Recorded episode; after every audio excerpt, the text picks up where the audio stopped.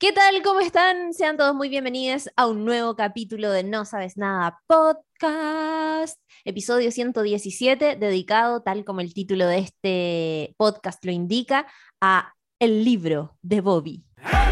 No, el libro de Boba Fett, Boba. of Boba Fett, de Bobby, que lo hemos tenido más postergado que la ñoña, porque realmente salió hace varios meses y hemos estado entre vacaciones y dándole prioridad al tema Oscars, pero llegó el momento. Así que eh, después de todo este estreno, la serie, bueno, la serie se estrenó el 29 de diciembre del 2021, fueron estrenos semanales, como ha sido la tónica de, de las series originales de Disney, duró siete semanas, son siete capítulos, y mm, me pone muy feliz poder comentarla, sobre todo porque nosotros en el pasado estuvimos comentando de Mandalorian, y, mm, y bueno, vamos a ir revisando las cosas que, que vengan de este universo. Justo antes yo decía, por la conche tu madre, per- perdonen el francés, pero yo decía, puta la weá, este universo culiado que más encima no deja de crecer, porque hablábamos que onda ya es abril y como no nos acordamos muy bien de qué pasó o de algunos detalles, y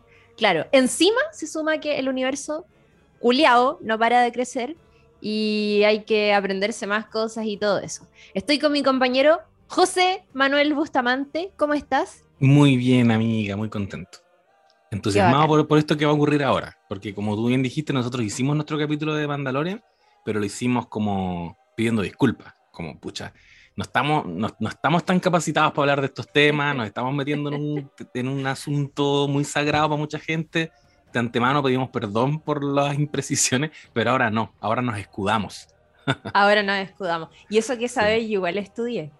Me puse al Sí. día con la serie animada y todo, Oh, tú, pero tú alta y aplica con, con el Star Wars. estoy aplicada, pero no estoy ni cerca de ser fanática o sabionda como la persona que nos acompaña en este capítulo.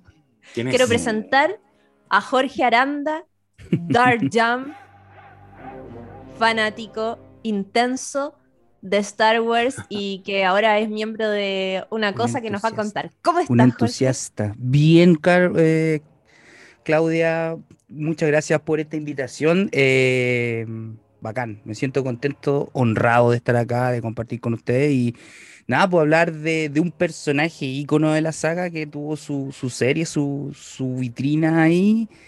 Eh, entrete, o sea, muy bien y qué bueno que vamos a conversar de esto y de muchas cosas más porque aquí se va, aquí vamos a taladrear todas las capas posibles que hay, así que va a estar Bien. bueno, va a estar muy bueno, muy bueno. Te, te vamos a hacer preguntas, tal Ups. vez muy básicas, No, pero hay que empezar a ordenar este universo. Yo encuentro que ya llegamos a un punto de una complejidad tan grande y, mm, y si bien esta, esta pregunta igual es súper común, pues de, ya, pero de- debería haber visto el, Mandalor- el Mandaloriano para ver el libro de Boba Fett, o gente que se pregunta, ¿tendré que ver The Clone Wars, la serie animada? Y, y en el fondo, las series funcionan en general por sí mismas, pero es mucho mejor y es mucho más grande el panorama cuando te has visto todas esas cosas. Por eso hay detalles que vale la pena explicar, así que eh, nos alegra mucho tenerte aquí, Jorgito, para que nos ayudes con, con- con todo esto. Quiero decir, ustedes no lo ven, pero Jorge está con un setup eh, muy de Star Wars. Increíble. Y nos mostró recién una Y eso que yo no streameo, o sea, este es mi- esta es la pieza, o sea, es- así están mis cosas y de hecho hay muchas cosas ahí que ni siquiera son de Star Wars, o sea, tengo cosas de Es lucha el setup de tu vida. de- Así Claro, es. en mi- en- básicamente en mi vida, claro, mis, mis, mis gustos. Bacán. Oye, Jorge, ¿te gustó el libro de Boba Fett? A ver, me gustó en el sentido de que eh, ya desde el primer capítulo nos tiró la respuesta a una eterna pregunta de los fanáticos. Totalmente. O sea, ya la venía, o sea, ya la veníamos, ya la sabíamos de Mandaloriano, pero queríamos Claro. saber cómo. O sea, sabíamos que Boba Fett estaba vivo en ese cameo que, que, que apareció al final de en Mandaloriano en un episodio, pero cómo. ¿Cómo sobrevivió a la caída del Sarlacc que todo el mundo vio en el episodio 6? Cuando Han Solo, desafortunadamente, no mirando, se dio media vuelta, así como chascarro, ¿cachai? Que se da vuelta con la lanza y ¿qué? ¿Dónde está Boba Fett? ¡Pum! Y le pega al, al jetpack y claro, cae Boba Fett a las fauces del, del Sarlacc en el pozo de Raccoon, ahí en las arenas de Tatooine, y ahí como que quedó el personaje. Entonces no sabíamos cómo. Entonces, durante muchos años los fanáticos loguraban que no, que Boba Fett puede haber salido, que Boba Fett sobrevive, que ojalá más aventuras, porque claro, teníamos todos estos cómics en ese tiempo. Había mucho cómic, había mucha novela del universo expandido que también hablaban de, de aquello, pero no tan preciso en decir, sí, Boba Fett está vivo. No, siempre estuvo así enterrado. Claro. Así que Pero- fue Perdón. bacán, o sea, para mí fue bacán el primer episodio porque nos mostraban ese flashback. ¿cachai? Fue Claro. como, oh, loco, cuando aparece la mano por la arena, después de, después de salir, de estar en las entrañas del, del Sarlacc y ver la mano así, oh, fue explosión, fue, fue bacán. Para mí fue bacán. Entonces yo ahí sentí que la serie podía tener un, un, un camino, ¿cachai? Por Paralelamente sí solo, por claro. sí solo, paralelamente a lo que había pasado en Mandaloriano, porque sabíamos con este flash, con este, perdón, escena post crédito de Mandaloriano que Boba Fett se tomaba el trono de Tatooine, trono Claro. que perteneció a Jabba the Hutt, murió Jabba y nos dimos cuenta que Big Fortuna, este, el secretario que tenía Jabba the Hutt, se hizo, par- se hizo cargo del negocio mientras tanto y aparece Boba Fett reclamando este, este lugar. Entonces, corre por dos vías. ¿Qué pasó con Boba Fett todos esos años y cómo va Boba Fett en la, entre comillas, la actualidad o la línea de tiempo que ya veníamos explorando desde de Mandalorian? Que ojo, Ah. va, va la redundancia y recordar siempre, son cinco años después de El regreso del Jedi, o sea, fueron cinco Mm. años de- de- desde esos hechos. Sí, eso Ah, está claro. súper bueno, ubicarse No es- sí, temporalmente. Claro, y no es Sí. que se haya demorado cinco años en salir del Sarlacc, no, fue un tiempito nomás, pero claro, corren dos, el flashback y corre la historia cinco años después. Eso. Claro, o sea, él pudo Claro. estar quizás harto tiempo, por ejemplo, eh, compartiendo y conviviendo con los, los, los Tusken. Tusken es Claro. el- ya, Los Tusken Riders, sí. los Tusken Claro, Riders. claro. Ay, perdón. Y ahí, ¿cómo se llama? Eh, hay algo súper lindo. Y aquí ya vamos a entrar a- en materia. De la vida de Boba Fett. De, de si uno se acuerda o recuerda el episodio 2, que Boba Fett era un niño, un clon inalterado de Jango Fett. Jango Fett, Claro. un cazarrecompensas reconocido, un, un, un cazarrecompensas que tenía su, su, su fama dentro de la galaxia. Y este niño nace de, de, de, de un clon, o sea, es un clon de Django. Es un clon como- inalterable. en es un clon inalterable. ¿Por qué? Porque los clones tienen crecimiento acelerado. Sí, po. Porque los clones son nacidos para ser soldados. Entonces, no sirven que los soldados tengan una vida completa de desarrollo, sino que tenían un crecimiento acelerado, que era como el doble, creo.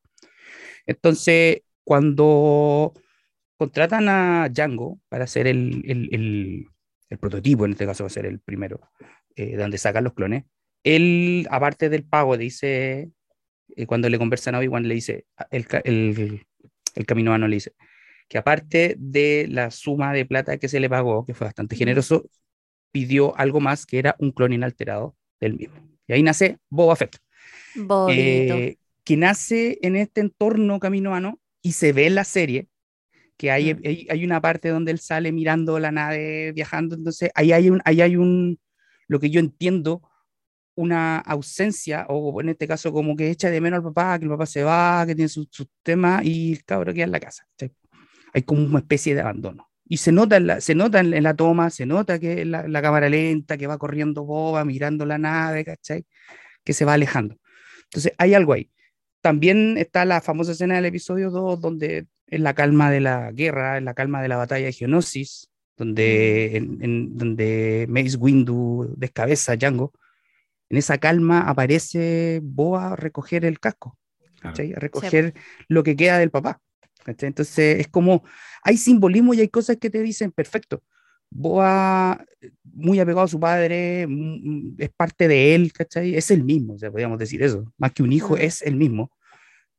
Eh, y hay algo ahí. Entonces, Sí. y a medida que pasa la serie, y ahí viene el tema de los Tusken, se hace parte de un clan, se hace parte de una familia, como que Claro. se une a, un- a una, a una familia. Y aquí también recuerdo de Clone Wars, por ejemplo, que en la primera, en la temporada donde aparece Boba Fett niño, eh, Mm. ingresa, como que se cuela con los otros clones, como que se infiltra, porque él, Sí, po. su misión es, eh, ¿cómo se llama?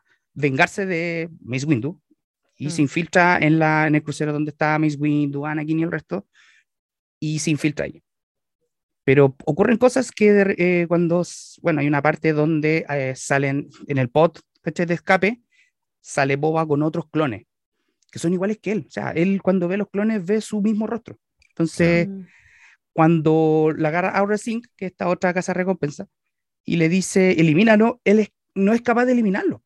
¿Cachai? En esa parte, esa escena, Boba Fett no es capaz de eliminarlo, ¿cachai? Porque Es él se reconoce en ellos, pues, ¿cachai? Es, tiene su cara, ¿cachai? Sí, y la historia de Boba Fett es dramática. Es, Es es un drama infantil a lo Defensoría de la Niñez, porque ¿No, Pati Muñoz?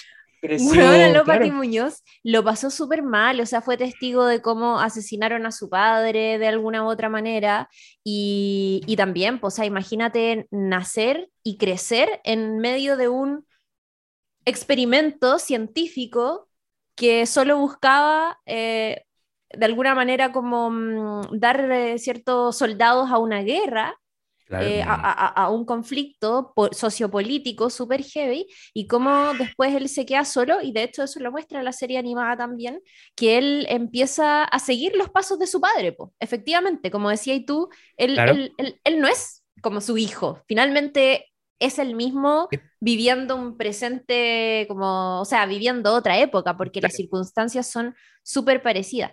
Y mm, bueno, por ahí ya después vamos a hablar de Cat Bane, que es otro personaje que en esta serie pasó del- de los dibujos animados a- al, al mundo live real, action, al live action. claro, al, al carne y hueso.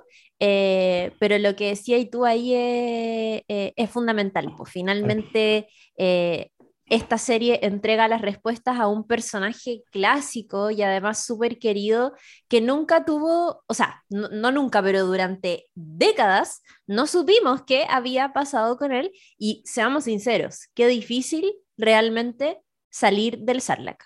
Onda, esa weá te devora y ¿cuándo? Y hacer, ¿Quién sale Claro, vivo de eso? Ni una posibilidad. Sobre, para, nadie sobrevive miles de años de, ¿cómo se llama? de, de consumo en el estómago. Esa era la- como la leyenda, que duraba Sí, mucho, como ¿verdad? 100 años de, de Oh. consume el, el estómago. Descomponiéndote. Hay claro, hay un tema que tú tomaste que era el tema del crecimiento y cómo creció Boba Fett. En este caso, él creció rodeado de casa recompensa. Sí. ¿cachai? Re- creció con Bosk, con Aura Sync, ¿cachai? Que son leyendas de, de Casa Recompensa también dentro de la galaxia, que voy a entrar ya a, a picar en la historia. Y se crió en ese ambiente, Mm. muy de delincuencia, muy de, de, de- poco de pocos amigos. Entonces, Poca contención de adultos. claro, los adultos que lo de adultos eran responsables. de adultos responsables. Claro, los adultos que lo rodeaban eran son los que finalmente terminan siendo sus maestros en la pega del caso recompensas, pero en ningún momento hubo una contención, digamos, Claro. totalmente responsable. Cada uno se hacía cargo de Boba Fett como eh, podía también, pero, Claro. pero está, está interesante eh, eh, todo eso. Y bueno, las, varias de las cosas que hemos hablado acá están presentes en la serie de Clone Wars, que es una serie animada, tiene siete temporadas, si no me equivoco, pero Yep. loco, voy a decirlo una vez más, vean Clone Wars CTM, qué buena serie, loco, hermano. Clone Wars es lo que ¿Qué hizo eh, Dave Filoni o Finoli, como nosotros lo conocemos acá, y, y Sí, que, y que es increíble cómo en lo que está haciendo ahora, cuando no sé si es John Favreau, no sé quién, lo, lo toma y lo pone a cargo de estos proyectos, es, es, o sea, una, una- una- un nivel de casa de talentos increíble porque estaba muy piolita haciendo una pega que, que yo no soy particularmente el fan más duro de Star Wars, yo llegué en la segunda oleada, yo, yo reivindico mucho las precuelas, porque yo me, yo me enamoré de Star Wars eh, con las precuelas. Entonces, reconozco que hay una generación que, que es la generación de Dave Filoni. Es, es de conocer todos los detalles, es de conocer toda la mitología y, y de no tener necesariamente que poner a los personajes de primera línea eh, como protagonistas para contarte la historia, sino que escarbar en esas cositas que estaban detrás, en lo que, en, en lo que conocían los verdaderos fans, ¿cachai? Empezó como a, y de alguna manera con lo que está haciendo ahora con Disney, que encuentro impresionante, es que está reivindicando su propia pega, porque ahora yo de Claro. hecho quiero Sí. ver eh, guerras clónicas, porque quiero entender lo que, lo que está pasando ahora en, en Disney. ¿cachai? Eso usted lo encuentro maravilloso. Sí, Claro. lo más grande. Hay que, hay que, hay que recordar que eh, el, el proyecto de Clone Wars, el proyecto de la animación 3D, que viene de, que, que viene de la mano an- antes con otro proyecto del 2D, pero este 3D era un proyecto de Lucas, un proyecto que él llevó a cabo y Mm. Dave Filoni es para muchos el alumno aventajado de Lucas, es el que hizo las tareas bien y el que Sí, entendió todo. O sea, es cosa de mirar lo que se hizo en Clone Wars, en justamente lo que, lo que tú dices, que toma la- los personajes secundarios, les da un contexto, les da una historia, no solamente vemos a Anakin, Obi-Wan, introduce a que también, hay, hay todo un contexto con los Jedi, incluso hay episodios donde reivindican a Jar Jar. Hay un episodio re bueno que aparece ese Jar Jar quiero. con, con Mace. Windu, que es maravilloso. O sea, el, el Jar Jar es el héroe del día. Y lo reivindica cago. como un personaje valiente, como un personaje decidido, ¿cachai? Y esa es, la lectura que, que le da Filoni a esto. Y claro, o sea, yo no, lamentablemente Filoni no fue el hombre que se hizo a cargo de las secuelas, por ejemplo, Mm. que para mí hubiese sido ideal. Sí. Una persona que haya leído bien las precuelas con la trilogía original y que haya avanzado y que haya marcado una, una etapa importante de la saga Skywalker, tenía que haber sido la secuela, pero bueno, ese otro, ese, ese otro Igual tema. quiero, quiero preguntarte si es que fuera posible eh, desarrollarlo en breve. ¿Qué pensáis de las secuelas? ¿No? ¿Te gustaron? ¿No te gustaron? Es difícil. Yo creo que el- con el tiempo las voy a ir decantando. Yo soy fanático del episodio 7, por ejemplo. Perdón, Ah, del episodio 8. Perdón, del 8. Ya. Yo barra brava el episodio 8. Pero podía haber sido de otra forma. O sea, podía, podía haber tenido otro, otro, otro desarrollo. Mm. Se, se, se apegaron mucho al tema nostalgia. De hecho, el episodio 7 para mí es una fotocopia del episodio 4. Sí, po. Tenéis los Sí. planos secretos que pueden salvar a la galaxia corriendo por un droide en el desierto. Loco, son dos películas. ¿Cachai? El episodio mí me 4 y el episodio con- 7. A mí me pasó con eso que, en, que ahora digo, hago todas esas reflexiones, pero en el momento yo estaba en No, un hype como No, yo onda, llorando en el cine, fui a verla no sé cuántas veces, como de verdad muy alegre, pero sea, es ver el- verdad que con el, con el tiempo vaya analizando y decir, ya, puta, igual. Podrían haberlo hecho mejor, haber sido más propositivos eh, y todo eso. Pero Pero volviendo al tema de Filoni, Filoni entiende bien Mm. la, la saga, la entendió bien y le dio un desarrollo a esto. Por algo es el, el hombre a cargo de esta serie Real Action, que también era un proyecto, ojo, esto también era un proyecto de Lucas hace mucho, mucho tiempo. El proyecto Star Wars Underground, que incluso hay videos por ahí en YouTube de, de tomas y de pruebas. O sea, esto es, eh, el proyecto de hacer un, un Real Action de Star Wars es de mucho tiempo. Ahora se, se pudo llevar a cabo y, y se hizo con, con Mandalorian, que es la primera serie, y le salió muy bien.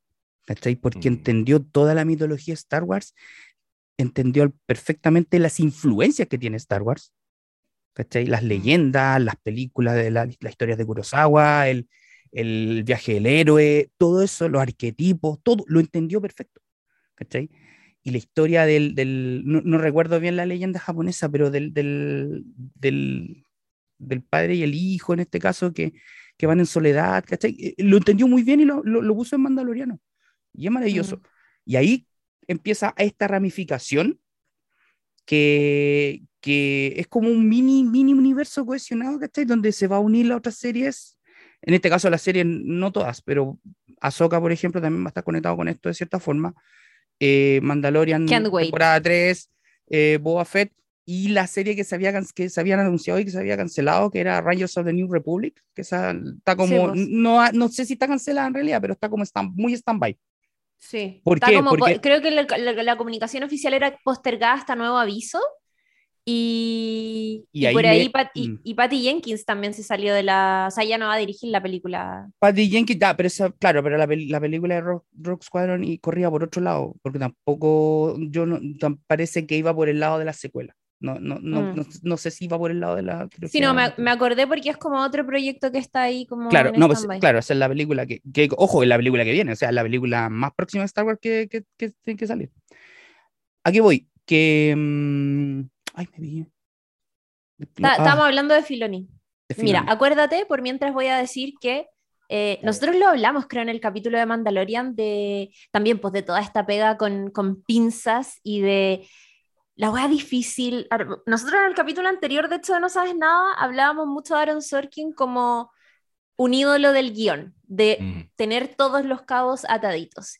Y Dave Filoni es una muy buena cabeza planeando un universo y haciendo que todos los cabos que va desarrollando en personajes, líneas temporales, vayan calzando y vayan calzando encima bien para muchas veces dar explicación a grandes dudas que dejaron un montón de películas, eh, digamos, de otra época. Em, pero además tiene una web que para mí es fundamental y valiosa y, creo que, que, que, la gente lo ha entendido así también y que es que cuando tenéis a un fanático realmente realmente un amante de la historia y, que, y, que, más encima tiene el talento del guion y el desarrollo de personajes y todo, podéis tener un resultado efectivamente muy, muy, muy, muy bueno. Y aquí es cosa de ver los capítulos de Star Wars Gallery que están en Disney Plus, de Dave Filoni haciendo un análisis de la relación padre-hijo, eh, cierto, eh, Darth Vader, em, Luke, eh, y, y, bueno, así como dejándolos a todos con la boca abierta porque de verdad su amor es, tan cierto y eso cruzado con talento genera una respuesta Mm. muy, o sea, un resultado muy bueno. Es que Star Wars es una historia familiar. Lo dijo John Lucas una vez en, en- en- un Celebration, que dijo que Star Wars son películas para orientado a niños y niñas de 12 años. Para niños que están dejando de ser niños y entrando a una época de preguntas, de búsqueda, ¿cachai? De, de, de, de autoconocimiento, de viaje, ¿cachai? Entonces es un periodo de transición. Por eso es que a algunos les pega más la, la trilogía antigua, porque están conectados en épocas de su vida de, de niño, de adolescente.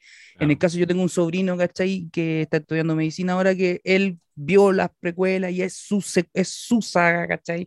Ahora yo tengo mi sobrino de 7, 6, 7 años, ¿cachai? Que vio, bueno, no las vio a conciencia, pero las conoce, las secuelas, las vio, y él goza Star Wars con eso. ¿Cachai? Conoce a Kylo Ren y conoce a Han Solo, a Han Solo viejo, cuando lo vio joven no cachaba quién era, ¿cachai? Harrison Ford más joven no cachó quién era, ¿cachai? Eh, a, los dro- a los droides, ¿cachai? Entonces, cada uno absorbe Star Wars de acuerdo Claro. a su etapa y dónde se encuentra en la vida.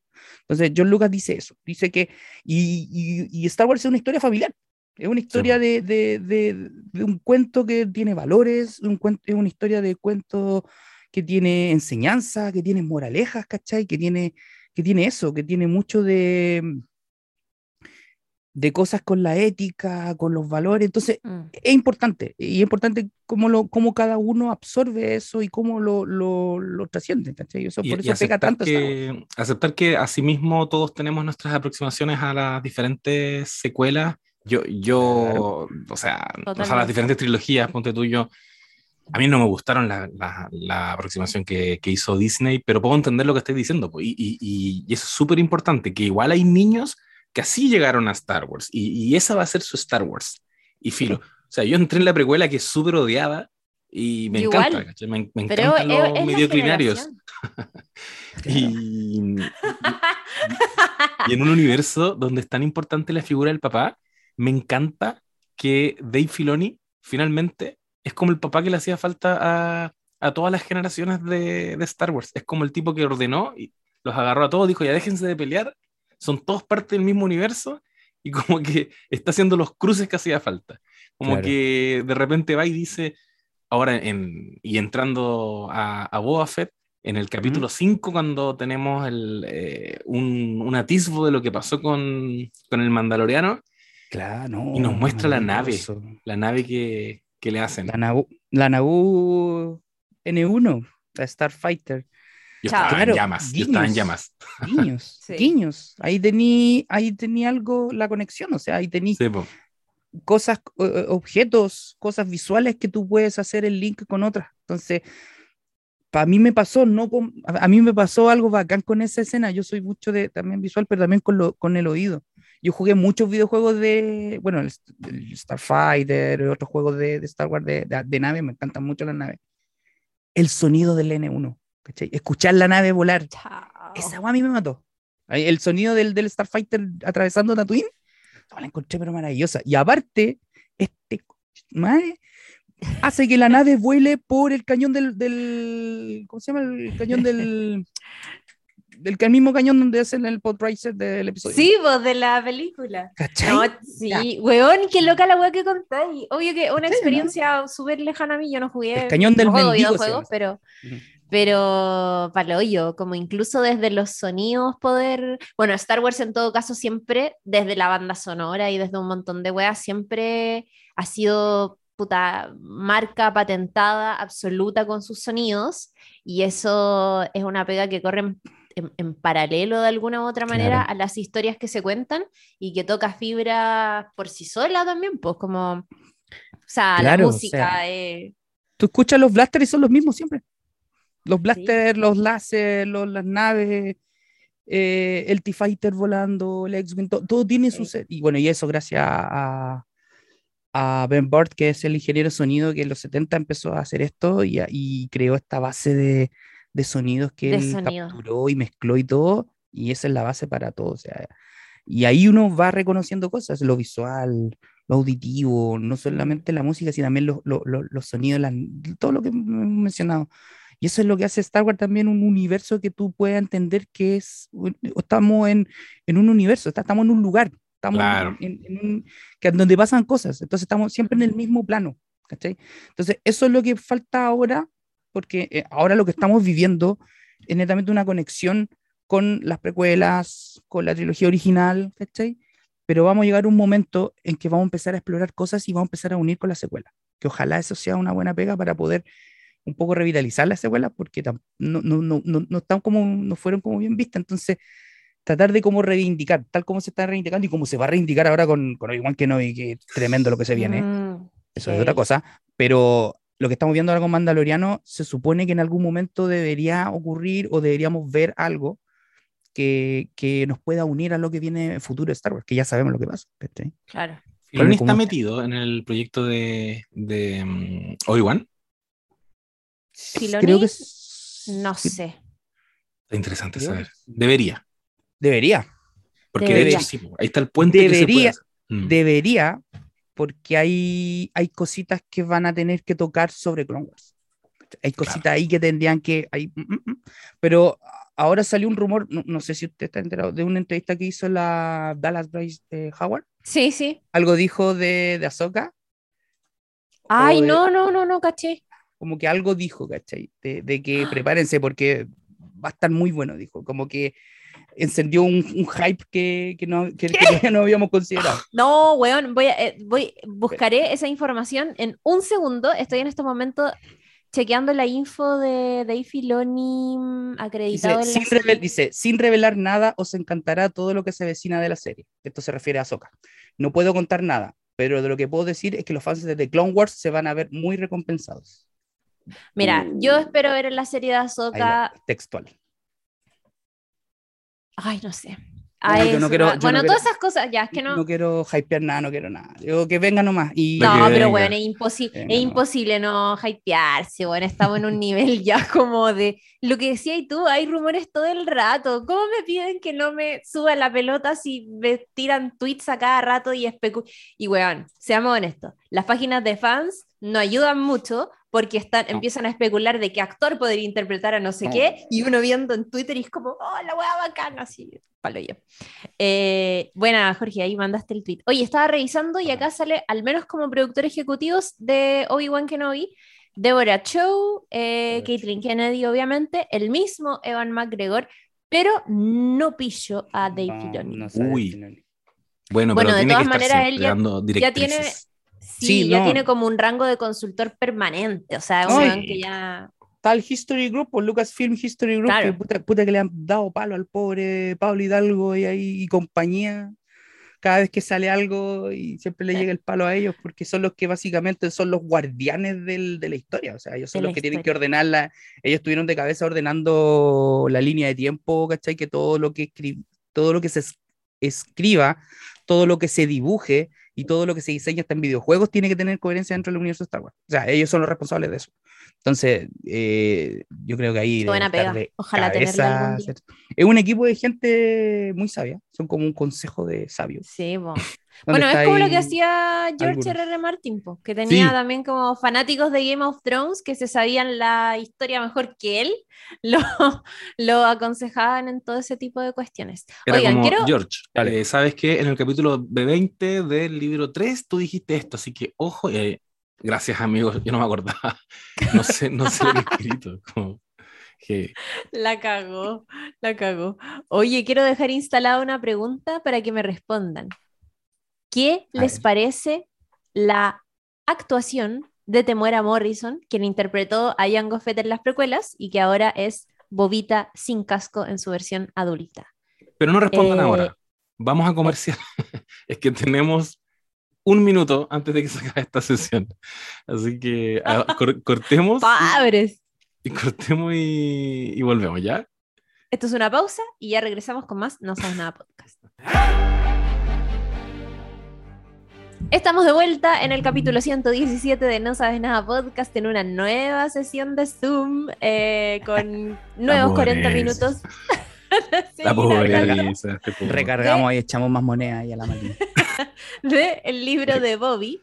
Y, y bueno, yo había dejado instalada una pregunta. ¿Qué les pareció la actuación de eh, Temuera Morrison en, en- en este papel que, bueno, él había, lo decía ahí, interpretó a Jango Fett en las precuelas y ahora es eh, la versión Boba sin casco en su versión adulta?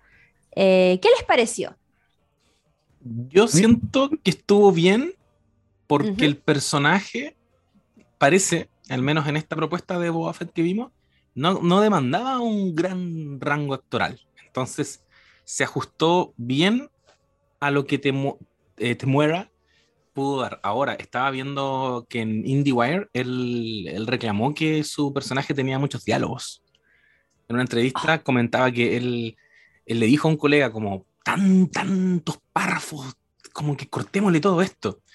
Pero no le digan a John, que está en Atlanta en este momento. Y al día siguiente lo llaman y y John le dice como, eh, loco, tenéis que decir todos los diálogos. ¿Cachai? Como, Sí. es así. Eh, y quizás que Bo- podría estar de mm. acuerdo con eso. Es que Boba Fett es un personaje misterioso, un personaje que no habla mucho en la, bueno, en la trilogía original, que es la primera vez que lo vimos, que a todo esto, originalmente Boba Fett era un personaje como terciario, o sea, era un, ni John Lucas sabía dónde, qué, qué, qué- qué- qué poder hacer realmente con él. Eh, pero para mí la actuación de Temuera Morrison estuvo muy bien, claro, voy a decir mejor, pero eh, para lo que estuvo, para lo que fue en Boba Fett está bien, porque también le da coherencia a que sea el mismo actor que de Django, o sea, eh, eh, es el mismo actor que hace de papá, o sea, conoce el recorrido más que nadie. Y es un actor que ya tiene sus apariciones dentro de cosas bien potentes, o sea, dentro de cosas bien, bien ñoñas, por decirlo de alguna forma. Aparece dos veces en el universo DC, por decirlo de alguna forma. Aparece, no sé si se acuerdan, el Linterna Verde, que era Abin Sur, que era este, este Linterna Verde que, que le da los poderes al Linterna Verde Ryan. eh, Sí, ¿cómo es como, como que está No ligado a... Y después aparece en Aquaman, que es el papá de Aquaman, de Arthur. Entonces, como que Oh, no sí, me acordaba, A tampoco. el, el- la pareja de Nicole Procedo. Kidman, po.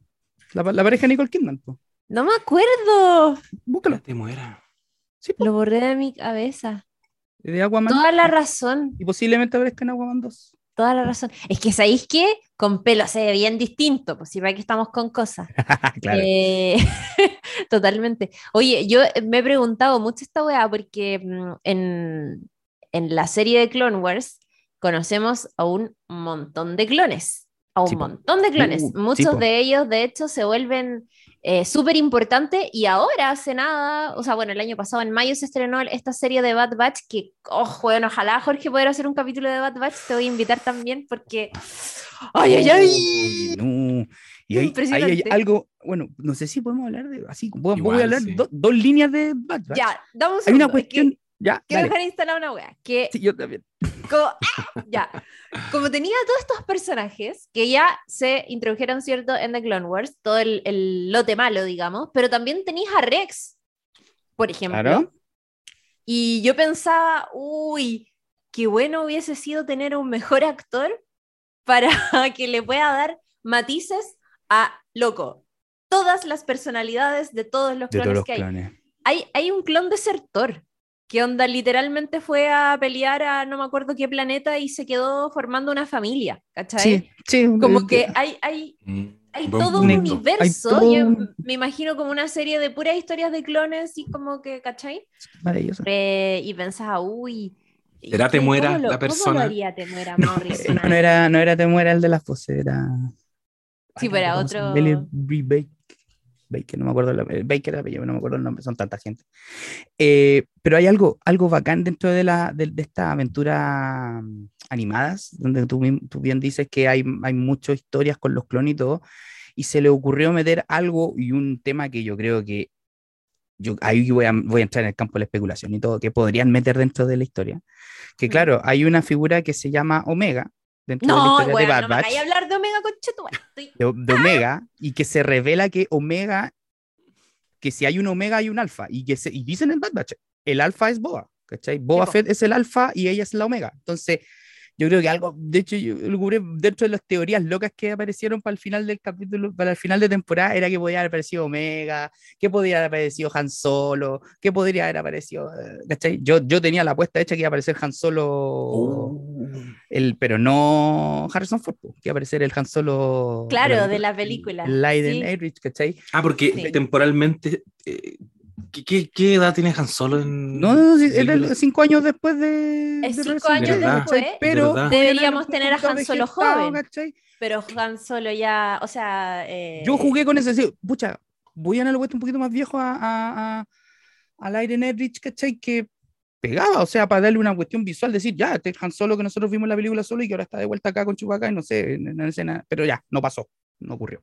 Tampoco ocurrió lo de Omega, pero es un elemento que metieron ahí Filoni y que, ¿cachai? Que es Sí. la, se podría decir que es la hermana de Boba Fett, o sea, sí, es la Sí, hermana de Boba Es Fett, la ¿cachai? hermana, claro. Oye, no versión- eso. Impresionante. ¿Cachai? Estoy, estoy Por eso se llama, si hecho en la serie lo Pero no dicen, es pues un spoiler, dicen, amigo.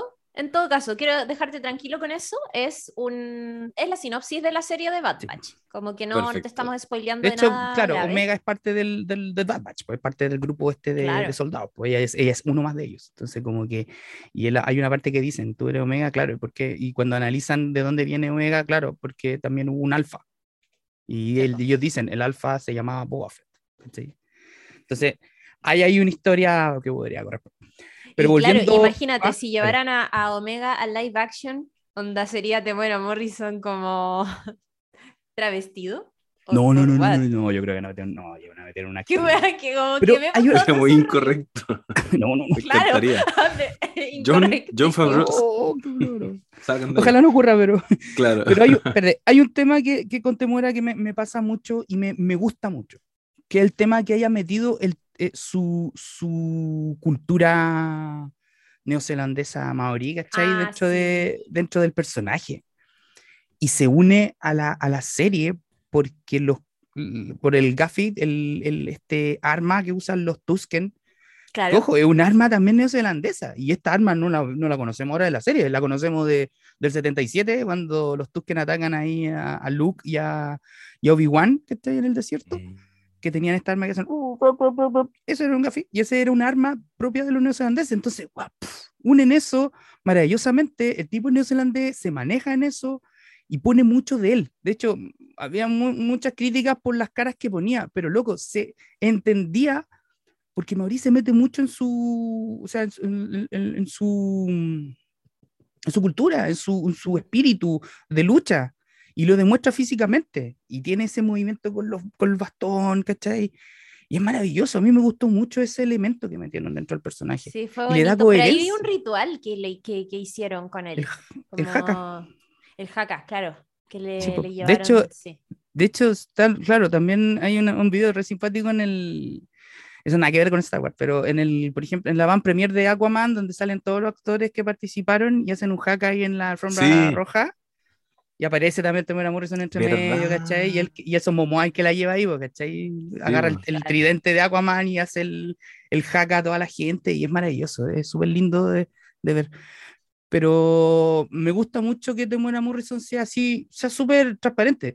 Hay unos, y como persona también el tipo es muy agradable. Hay un video que salió hace poquito esta semana en una convención donde un fanático va y le regala un gafi que le hizo, mira, te, te hice este bastón para ti y todo, y el tipo lo toma con un agradecimiento, con una como dulzura, lo agradece y se empieza a jugar y empieza a hacer los movimientos y hace su, su, su maniobra, ¿cachai? Y, la, y los fanáticos ahí vueltos locos, y le dice, muchas gracias, le dice, estoy muy agradecido por este gesto y todo, y bueno. ¿Y El, el, el- el tipo como, como persona es súper afable, o sea, el tipo, Y- ojalá sí. lo trajeran a Chile alguna vez para que filme algo.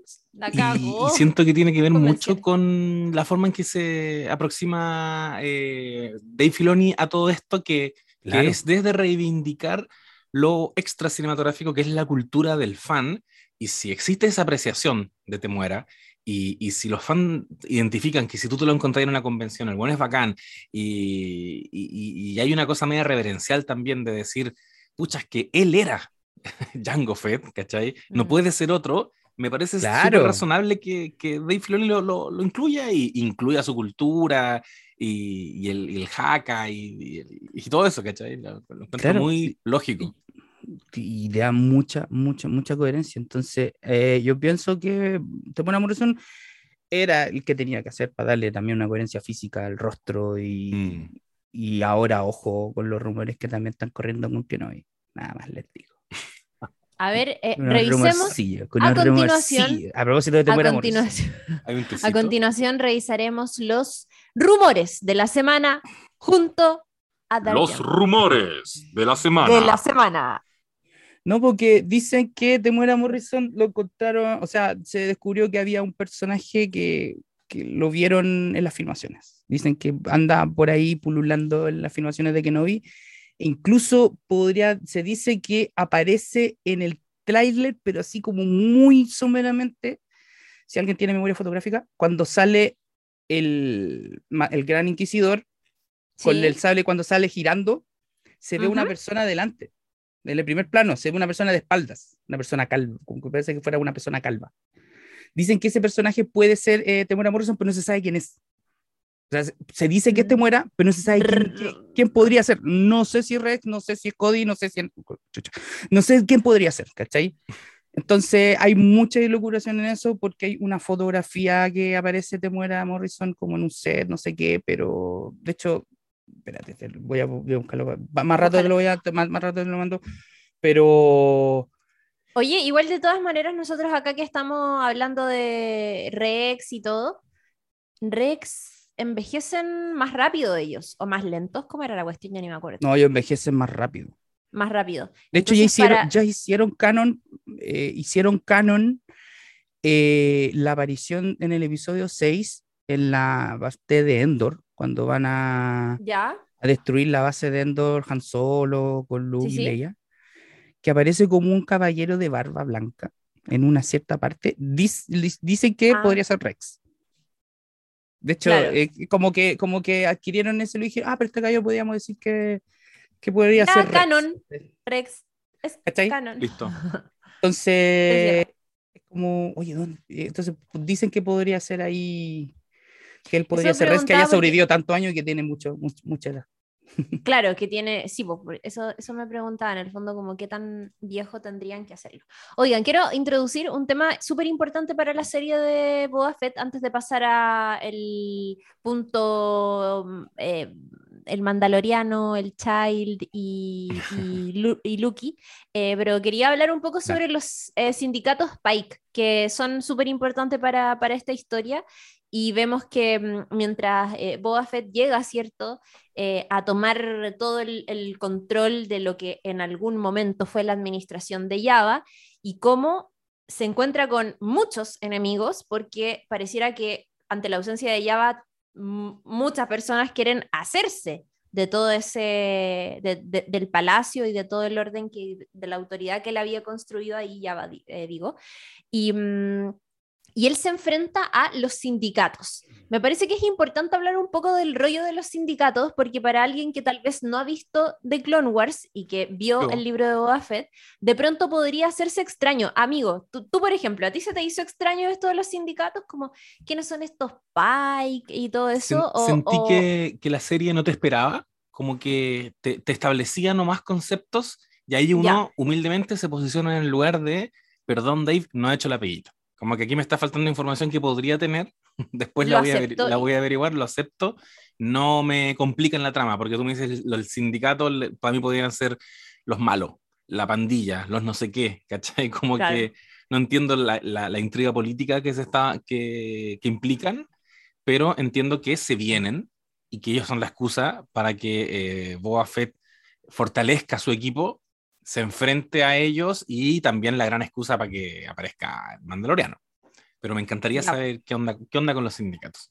Mira, voy a hacer como una breve descripción para que Jorge nos pueda profundizar en otros detalles que puedan, que puedan ser importantes y sabrosos de, de- de considerar, porque los Pikes seguramente van a seguir estando en, en las historias que, que se vengan de ahora en adelante. De hecho, aparecieron Son- antes, ah, ojo.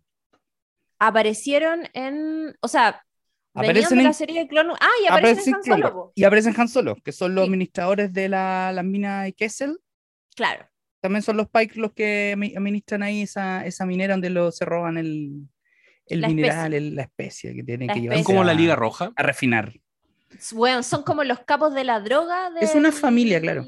De, de la galaxia. O sea, ahí como que ya en Star Wars no hay cocaína, pero hay especies. Especie. y ¿cachai? especias, como en Dune. Y, y, claro, y ellos son efectivamente, son un cartel. E- Es el, es el Claro. equivalente, yo creo, a un cartel de droga. Y Un son cartel. de Obadía, que es un lugar que está en el borde exterior y que es parte de un lugar muy importante para la historia, que es el corredor de Kessel. Y que tiene una complejidad particular, pero los Pike, al ser de Obadía y de estar en medio, como cerca de, de todo esto, tienen eh, cierta ventaja y con el tiempo han ido, entiendo, como administrando lo que pasa y lo que no pasa por ahí. Al ser además un lugar retirado, se presta para que actividades no eh, moralmente aceptables como la esclavitud y el comercio cierto ilegal de toda esta especie eh, pueda, mm, pueda darse con mucha facilidad. Entonces, eh, puta, básicamente trafican y, y de hecho se habla de la especie también ahí en el libro de Boba Fett, que, mm. Claro, aparece y, y, y- y ahí uno va entendiendo como, ah, ya, esto parece ser un cartel y, y qué sé yo. Por ahí, para la gente que vio The Clone Wars o que no lo ha visto, voy a decir algo, lo van a, si no lo han visto, filo, lo van a olvidar porque es demasiado complejo el universo, pero los Pikes estuvieron asociados en algún momento con Darth Maul y fueron eh, claves en un golpe político que se dio en Mandalore y que provocó un- una guerra civil finalmente. Entonces son Claro. de los trigos no muy limpios y siempre sus conflictos están marcados por este tema con, con- con la especie, con, con su, con su asunto de, de negocios, pero por otro lado son como que no son fieles básicamente a nadie, los, lo único que les importa es la plata, bueno, muy como ya va igual, pues lo único que importa es la plata, casi La no hay luca. plata, yo, Mm. claro. Y, mm, y eso. Eh, quería preguntarle al Jorge Ah. si es que nos puede hablar un poco sobre la, la importancia de los Pikes fuera de lo que yo dije, como para complementar un poco de por qué, hay, por qué se entiende que su presencia en esta serie es tan de temer. Lo dijiste súper bien, ¿ah? Yo no, no creería nada más. Lo dijiste- de Yo, hecho, yo veía. iba a meter, el- iba a meter, iba a meter el tema de, de, de los Pike en lo de Mandalore y lo dijiste bien, perfecto. Eh, claro, primero dar Gracias, un contexto porque el mundo de Star Wars es tan vasto que obviamente no la República no tenía ojos para poner en todos lados y el Imperio tampoco. Claro. Entonces, claro, eh, había lugares inhóspitos donde ahí corría mucha criminalidad, donde los sindicatos criminales eran los dominantes, ¿cachai? Cosa de recordar el episodio 1, donde decían Tatooine que Tatooine era un planeta donde no llegaba la República, que era un planeta abandonado, que no tenía injerencia, los créditos de la República no servían porque, claro, un planeta tan alejado y estaba bajo el dominio de los Huts, ¿cachai? Estaba bajo ese, ese dominio que era la familia que estaba reinando ahí, en este caso Java, que era el que, el, el que estaba al mando. Entonces, los, eh, las familias criminales son muy importantes en Star Wars, o sea, son importantes en el sentido de que son el contrapuesto negativo de esto, ¿cachai? Son los que promueven las malas costumbres, por decirlo de alguna forma. Y claro, ahí donde el héroe tiene que hacerse valer y tiene que ponerse en contra de esto, ¿cachai? Lo vimos en episodio 6, Luke, cuando va a rescatar a, a Han Solo y a Leia. Entonces, eh, los Pike en concreto, claro, tienen aquí una importancia y vuelven a aparecer. O sea, los Pike no, no los vimos hasta avanzado en la historia, pero aparecen porque ya habíamos conocido su, su, su trasfondo, perdón, en lo que es la criminalidad, los vimos en Kessel en- en la película de Han Solo, los vimos en Clone Wars metido ahí también.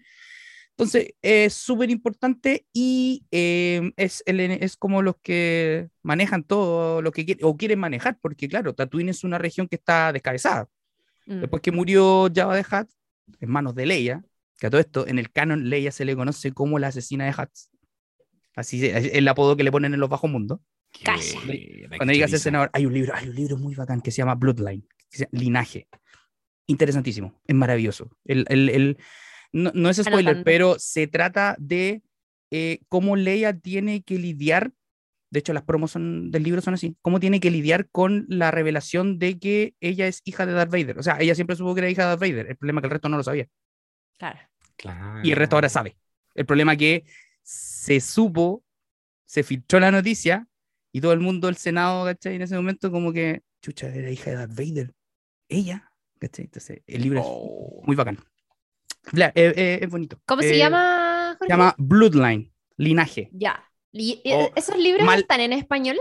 Sí, de hecho lo tengo en español. Ah, buenísimo. de hecho, está- lo tengo en español jolines, pero está mal traducido porque dice línea de sangre, que básicamente es como, como la traducción literal.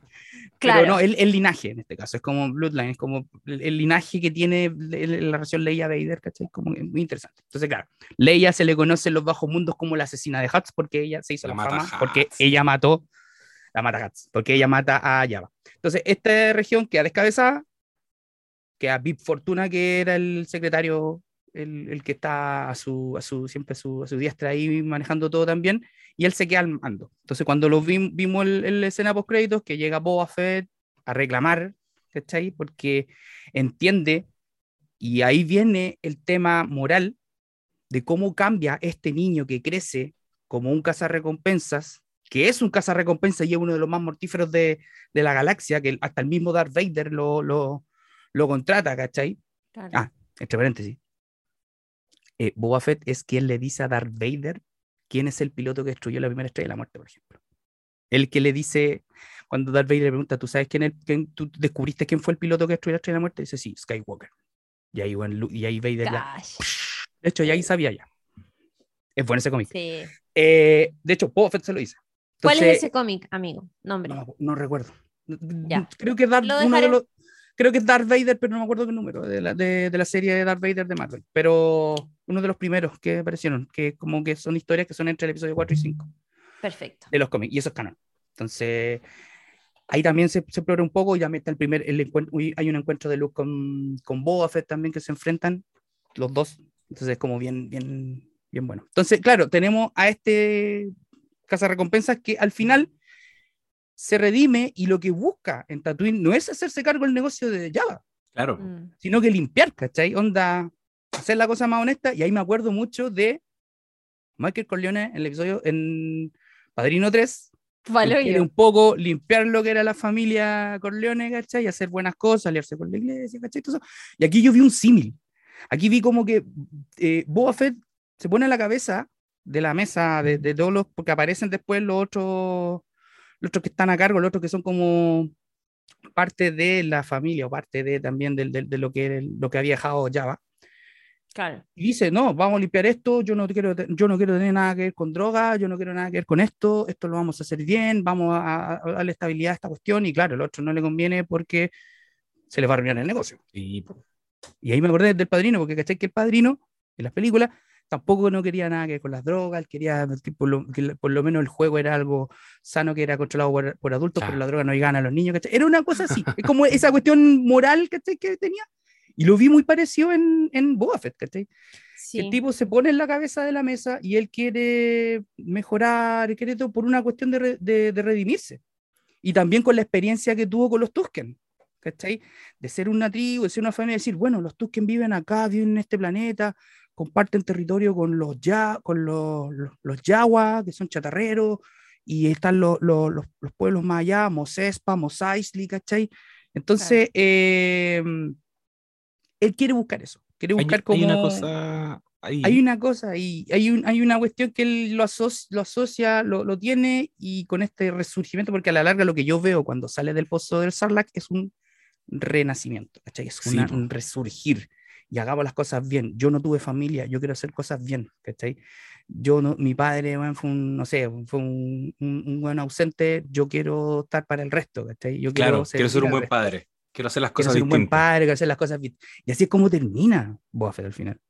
La Sí, serie de Boba Fett, ¿cachai? La canción de Boba Fett al final que es tu, turu, tu, y así como muy medieval, muy calmo y toda la gente lo saluda y todo. Sí, vale, yo.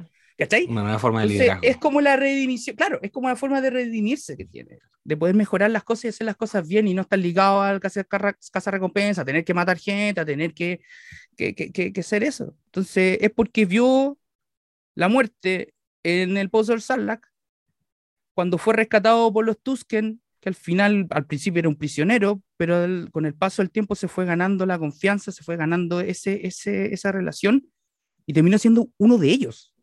Sin ser un Tusken, él se convirtió en parte de la tribu, una ceremonia y todo. Ahí está de nuevo el tema de los ritos y el tema de la cultura.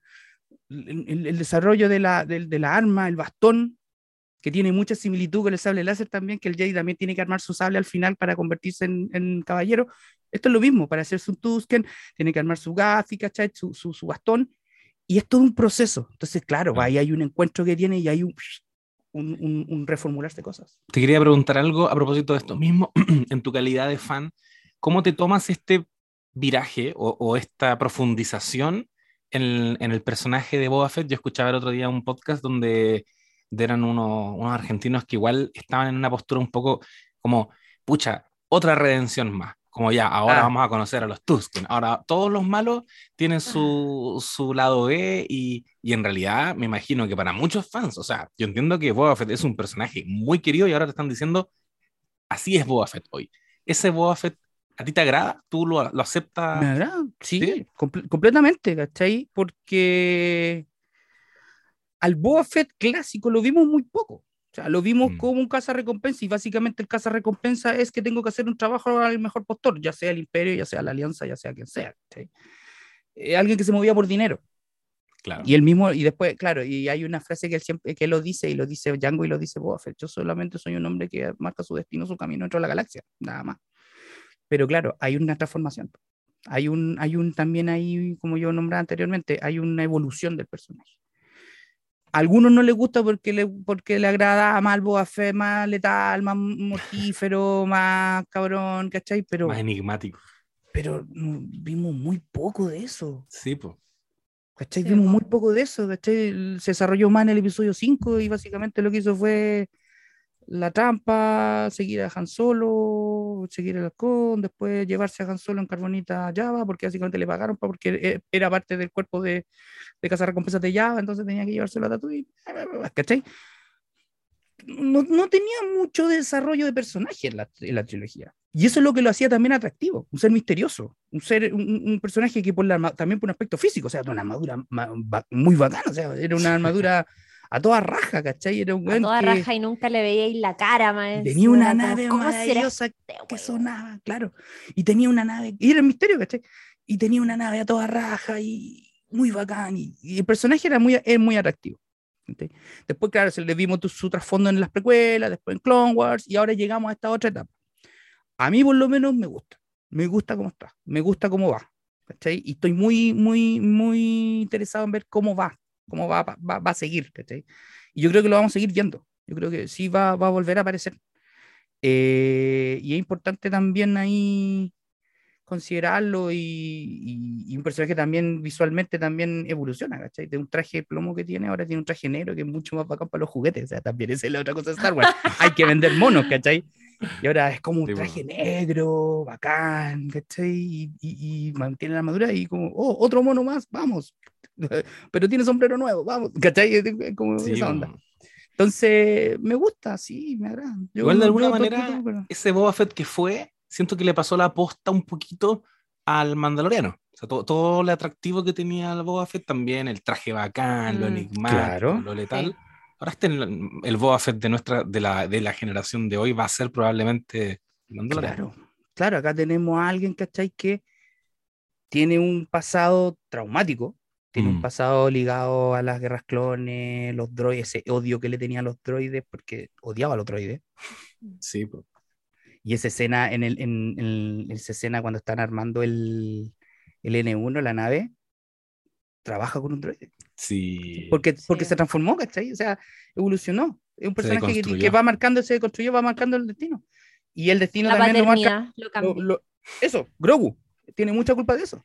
¿Cachai? Sí. Oye, antes de hablar de Grogu, quiero, Uy, que, quiero pa- que Grogu. pasemos. Ya, sí, no, sí, vamos a hablar de Grogu, pero antes es que tenemos que mencionar la aparición de Cat Bane, que es este uno de los casos de recompensas más duros de la galaxia, de hecho, del planeta duro. Que, Sí, pues, el duro. un Bien. duro proveniente de Duro, que también es un personaje que, que- que conocíamos desde la, desde la serie animada de Clone Wars. Em, bueno, ahí podemos hablar sobre qué tanto se parece el mono animado a cómo lo hicieron de terrorífico en la serie. Yo me quería morir, francamente, se fueron en volada. Eh, y, y claro, y acá hablar un poco, Jorge, sobre cómo eh, Bane de alguna manera fue uno de los mentores que tuvo Boba Fett en, esta, en este camino de ser eh, recompensas, como en algún momento se, se toparon. Claro. Y, y por qué también ese encuentro que tienen en la serie de Boba Fett es tan significativo tantos años después. Eh, uno, uno eh, a mí me pareció alucinante cómo te presentan el personaje de Cat Bane, tiene Oh, esta cosa, maravilloso. Juan, yo grité, grité cuando vi la weá como lejos del... Porque además el capítulo se llama, creo, como Un extraño viene del desierto. ¿Cómo se Sí, llama? Desde, literal, del sí, desierto des- llega un extraño. Y, y cómo empieza a aparecer esta figura que, bueno, es un, un tipo vaquero, o sea, desde el gorro hasta la Sí, parada, la manera de desenfundar todo.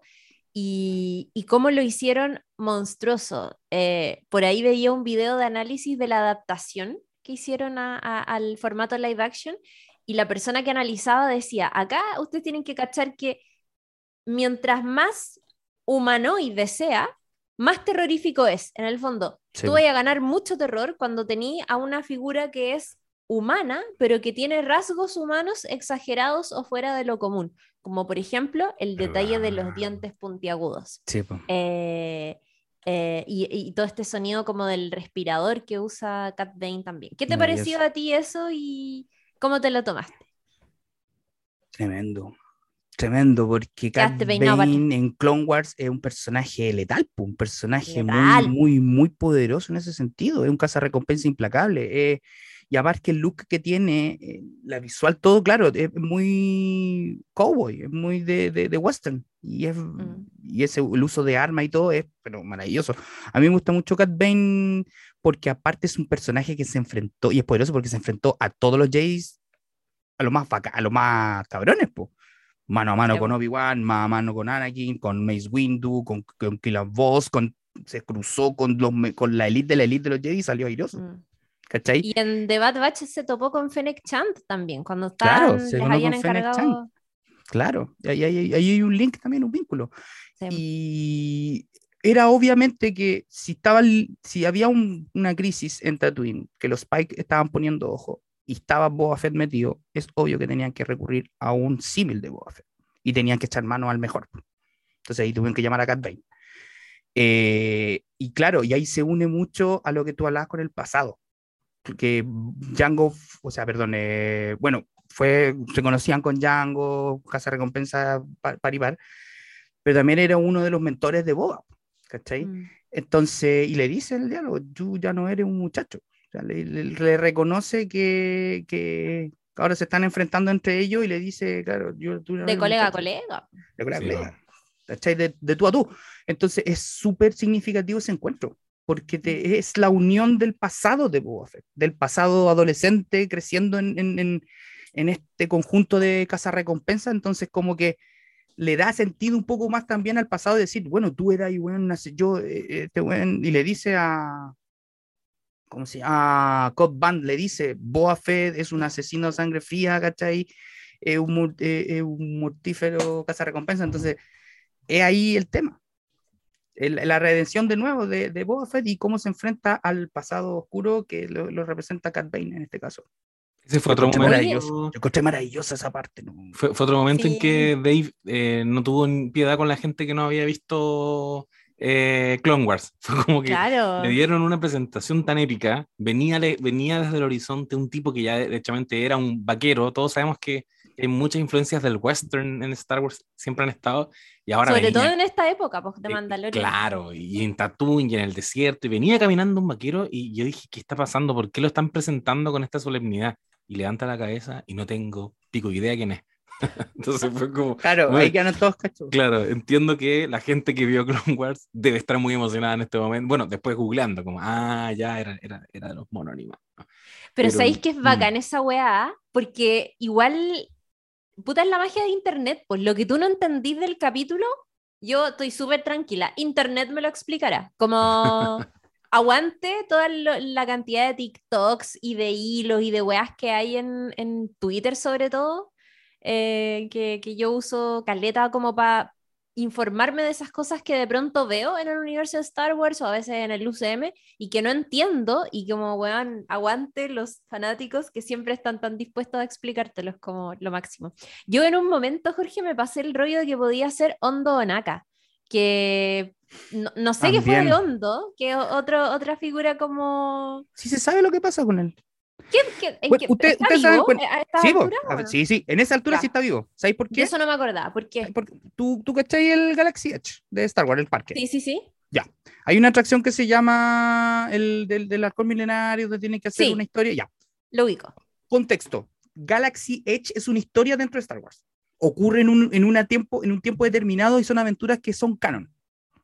¿Cachai? Ocurre entre el episodio 7 y 8, por ahí, antes del 9.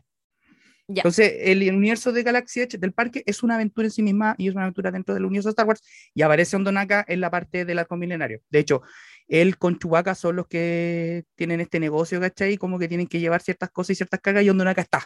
¿cachai? O sea, Oh, o sea, está más vivo pensamos- que la mierda. Sí, po. sí, po, está más vivo. Y ahora a Ondonaka en el parque le dieron una connotación como, o sea, física. O sea, ya no es un personaje animado con un diseño de, de animación, sino que ahora es físico, Uh. se puede ver porque es, una- es un, es un- es un- como un robot, es como una- un cyborg, ¿cachai? O sea, es como un, un muñeco, porque no es una persona vestida de, de Ondonaka, es un- una marioneta. Mm.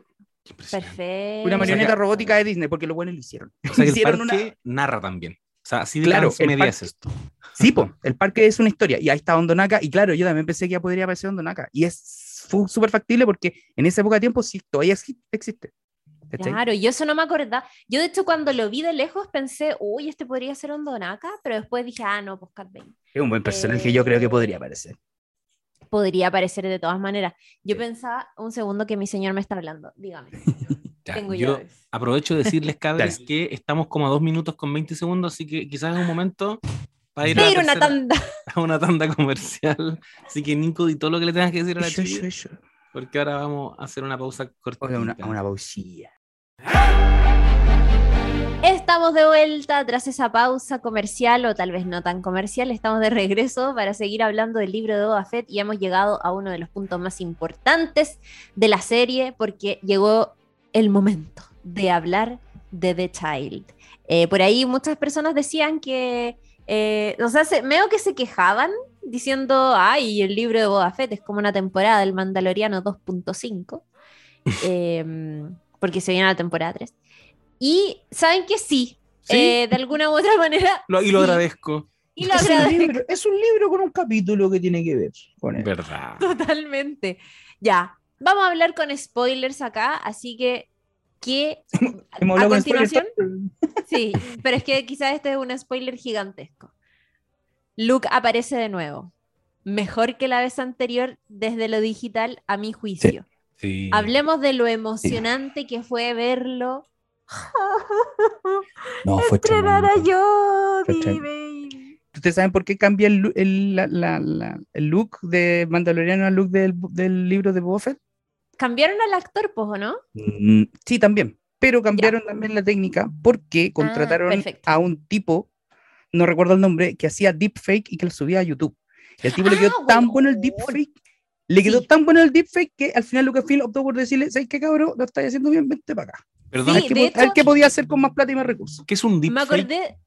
Cuando, te falsean la cara. Ah, ya, con esta tecnología. Hay un, hay un deepfake muy famoso, pero hay un deepfake muy famoso para que lo busquen, el que es de Jack Nicholson, de las escenas de Jack Nicholson en The Shining, pero con la sí. cara de Jim Carrey. Bueno, Lo vi, lo vi, Sí, ya. lo vi también, lo vi también. lo vi eso es un deepfake.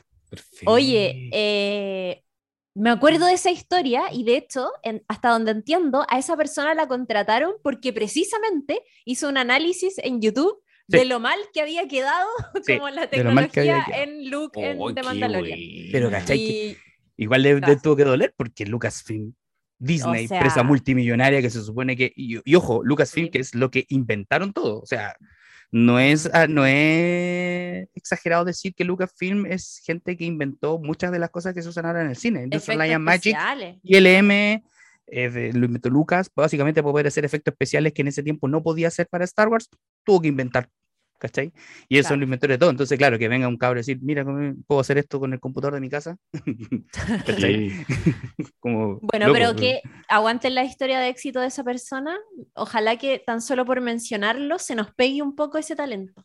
O, o algo de talento, porque, weón, loco, como cumpliendo el sueño, así que te lleve. Sí, y, y literal que te descubran en internet, es como soñado. encuentro. Muy Es como le- Filoni, Hay otra historia muy parecida al tipo que inventó el Jailbreak, el desbloqueo de equipo Apple, que era un tipo que inventó Ah. una página que solamente al deslizar, hacer slide en una página, tú podías desbloquear cualquier equipo Apple. A ese tipo, bueno, lo Ah. agarraron, lo agarraron, le bajaron la página y lo contrataron en Apple, para- básicamente. Hay una historia Para arreglar eso. levemente parecida que aparece en The Movies That Made Us de Jurassic Park, del tipo que digitaliza a los dinosaurios. Que también fue muy como que el tipo se impuso, un cabro que no, no, estaba, no era muy considerado en el equipo y fue, mira, esto podemos hacer. Y dejó sin pega. Claro. Al- Y ahora traje en 30 Industrial Light and Magic y lo más probable es que haya estado metido en esto, en todo esto. ahora. Altamente probable, sí.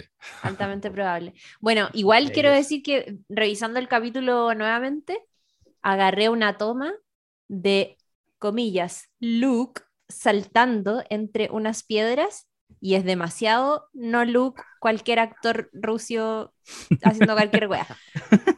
Claro. Me empezó a molestar un poco, pero de regodiona porque sumando y restando, qué capítulo más hermoso. Y ahí entra de nuevo los guiños visuales. po. Esa voltereta que se da Luke con, con Grogu en la Totalmente. espalda es la voltereta de Luke entrenando con Yoda en Dago. Claro. ¿cachai? Entonces te- tú haces el símil ahí y dije, wow. ¿Cachai? Sí, muy y ese, esa escena es, hermosa. Es, eh, eh. Me acuerdo y me, me, me escalofrío porque una escena súper épica en el Imperio Contraataca y que la veis replicada en Mandalorian, o sea, pero en el, en el libro de Boba Fett, Eh, ¿cachai? claro. en esta escena con de Luke y Grogu y es como, wow, Y, y es todo, pasa, un, todo y- ocurre de nuevo. Y es un capítulo que de pronto, o sea, yo no lo vi venir, y de pronto te, te hacen una pausa y vamos a ver un poquito del Mandaloriano, y no vamos a ver un poquito, te vamos a, a responder todas las preguntas que dejó la, tempo- la, la temporada 2. Como, Claro. oye, y el templo, y la escuela Jedi, oye, y, y entonces significa que cuando Kylo Ren eh, mató a sus compañeros, estaba Grogu ahí, es como, no, ahora No, entendemos no estaba. que, que no está. No No estaba. está. Qué bacán porque- ver esa- sí. Ahí tení lo que hablaba de unir con la secuela. Teníamos el templo que aparece en el flashback de, de episodio 8, que aparece Ujú. la escena donde, donde se destruye la, el templo, la caga. que básicamente es el mismo templo que estamos viendo construirse. Sí. ¿Era el mismo? Yo por Era ahí el- vi, vi al- el ya, mismo. Perfecto, yo vi El mismo, pero claro, todo, claro, pero todo esto parte con, un, con este pequeño edificio pequeñito, ¿cachai? Obviamente con el paso del tiempo se va agrandando, ¿cachai? Se va, a ir- Perfecto, tenía esa duda. va creciendo el templo así como el de como el de Santa Teresa que nunca se termina. es lo mismo. Aquí estamos viendo el inicio de este templo, de este nuevo templo Jedi de Luke, ¿cachai? La nueva escuela, la escuelita. Eh, y hay otro tema que a mí me gustó mucho de esta parte y ahora que me, se me acabo de acordar. Aparece Ahsoka de la nada. Sí, bueno, no sé si alguna vez te había dicho, pero Ahsoka es mi personaje favorito. Mi yo personaje salté- favorito viene de las series animadas, como chao.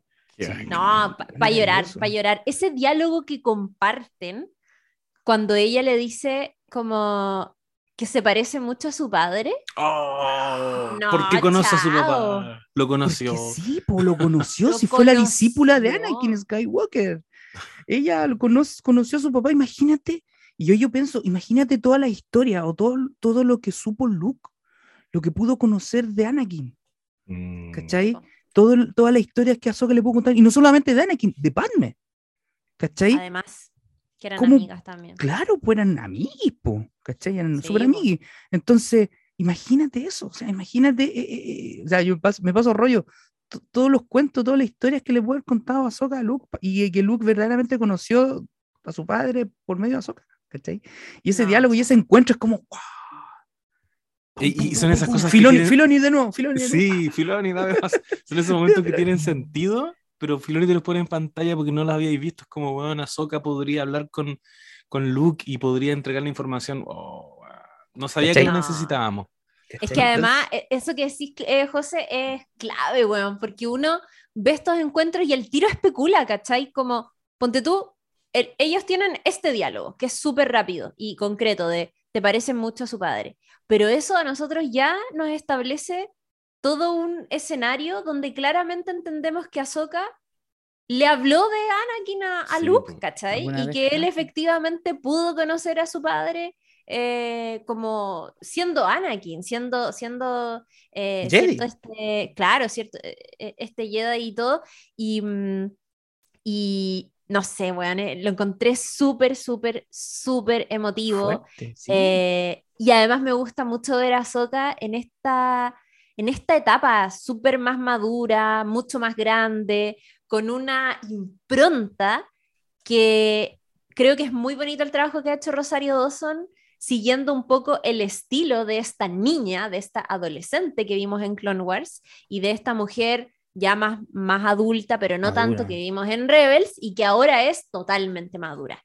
Y, Claro. y- y sabia, pues sabia, realmente la conversación que tiene más encima con, con Mando cuando le dice, cuando, cuando le muestra a Grogu y le vuelve a explicar, esto puede ser difícil si es que él te ve, porque, eh, eh, no sé, pues como que ahí está todo el rollo de el tema del cómo- apego. de- del apego y todo eso, que, y además es más interesante todavía porque ya esto no lo voy a desarrollar tan en extenso porque quiero que la gente vea de Clone Wars, los que no lo han visto, pero Ahsoka tiene una relación muy particular con la Orden Jedi y creo que es lo que más me gusta de su personaje, que es como hay una crítica ahí, hay una desilusión totalmente atendible, hay una weá que es muy fuerte, pero que yo me imagino en este contexto Puros mens, eh, panel de ella, no puede, ella no puede negar tampoco su pasado como, como, como Padawan y, y como todas esas enseñanzas que, que alguna vez obtuvo, de grandes Claro. maestros además. Claro, Muy y ahí también le, y, y- y le habla de Yoda, ¿cachai? Como que hace el símil, porque obviamente aquí hay un link que hay que hacer porque son de la misma especie, especie que todavía no se sabe cómo demonios se llama. Mm. Y, y le hace el símil, yo con, y le cuenta la historia, yo conocí a un maestro que era muy poderoso, que era el maestro Yoda, que era como tú, y bla, bla, bla. Entonces como que uh, to- todo se une, ¿cachai?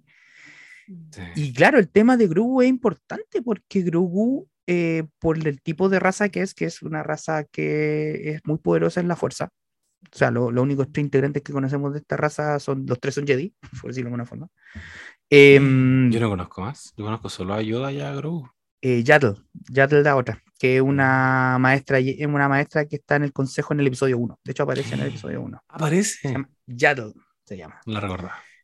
que en como- comparación eh, al otro es nada, o sea, Tiene como, peli, tiene como peli, tiene como más Uh, la voy a buscar. Eh, entonces, claro, es una raza súper desconocida y es una, es una raza que vive mucho. Entonces tampoco sabemos hasta dónde va a llegar Grogu. Claro. Eh, lo- Porque eh, Grogu tiene por- 50 años, ¿o no? Claro, tiene 50 años. Y así lo conocimos. Lo conocimos como la, era la persona que tenía que ir a buscar mando y que tenía 50 años. Todos pensamos, ¿quién será? Una, una persona, un, vie- un Claro. señor, Un una señor. señora, no sabemos qué. Y bueno, resulta que es una guagua y claro, 50 años. ¡Pum! Me causa Oh. es lógico porque es la, es la raza de, de Yoda que Yoda vivió hasta como el 800 y tantos, ¿cachai? Estoy viendo ya, esta señora no la ¿Viste? recordaba. Aparece en el episodio se- 1, aparece en, la, en, en el Señora consejo. Yoda. Después no aparece Esta, se- esta señora. Señora Yoda. largo, sí. Claro. Oye, Bueno, y y- lo otro es que se entregan respuestas po, eso, de- po, de- sí.